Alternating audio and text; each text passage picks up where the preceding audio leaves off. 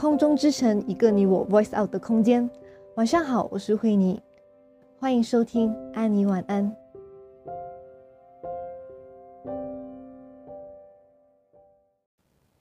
我很丑，所以别试图说服我，我是个好看的人。因为说到底，我都恨我自己的一切，而我也不会骗我自己说，我内心的美才是最重要的。所以放心，我会提醒自己，我是一个一文不值还很糟糕的人。而无论你说什么，也不会让我相信，我仍然值得被爱。因为无论如何，我都不配被爱，也没有任何理由相信我有任何美丽的痕迹。因为当我对着镜子，我总是在想。我真的像别人说的那么丑吗？但如果一切都倒过来，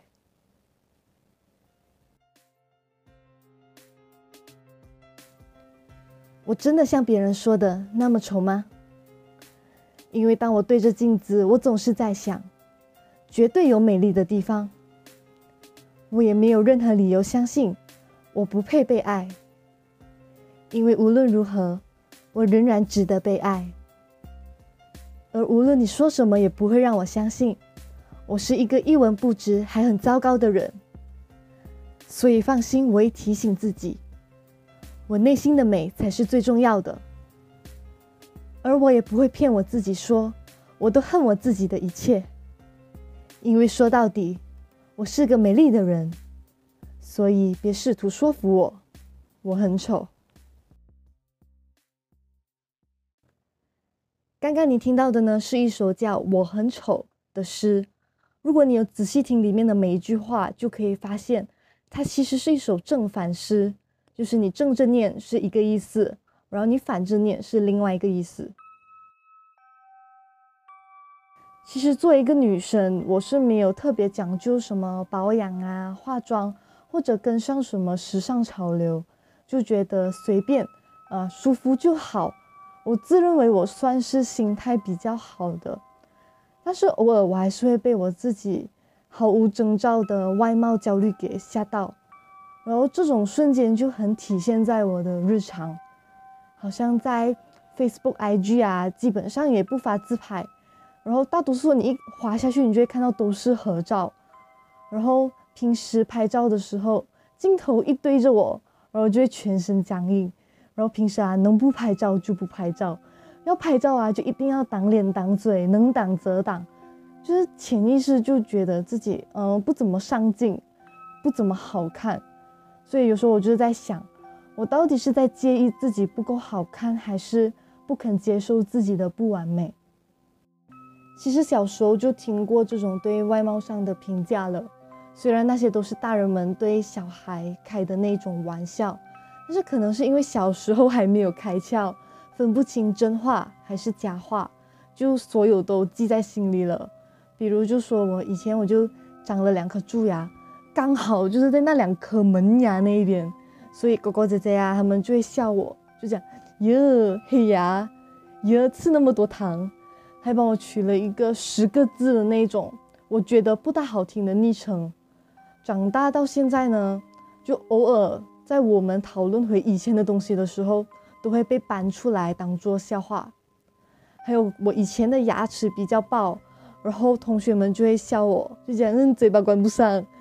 然后还有那种小学和中学都存在的那一种很幼稚的外貌排行榜，那些人就会开始去评价别人的外貌和身材，然后你就会开始听到哎别人说我哪里哪里不好看，哪里哪里丑。然后这些话呢，就记在心里了。然后后来就决定去绑牙，医生就说我啊下颚比上颚短，所以怎样都好，上面的牙齿都会比较凸。然后我就问他啊，那怎么办？然后过来就讲，他就建议我叫我去整容，叫我去弄我的下颚，然后我就会不凸了。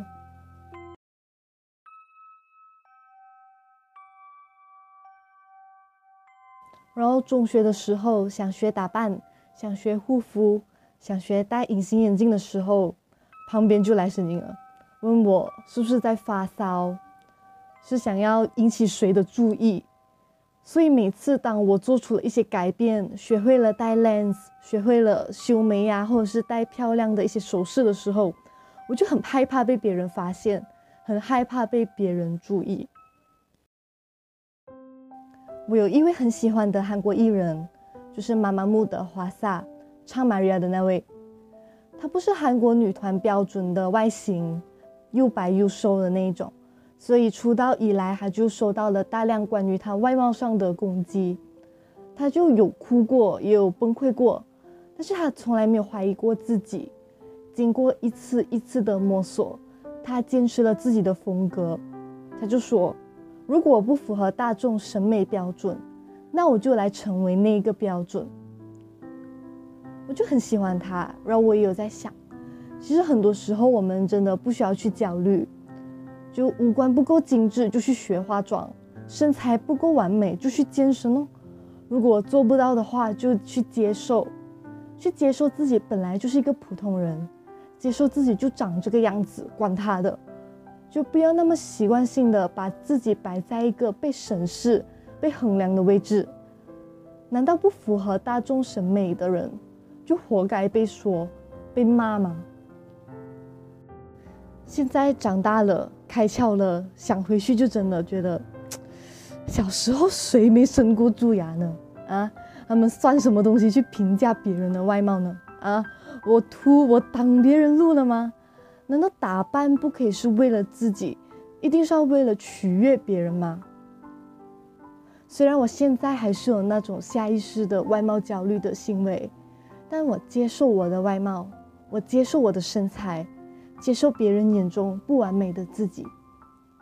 所以希望我自己和我身边的人，无论是男生还是女生，都能展现出自己的魅力，展现出最美丽的自己，拒绝外貌焦虑。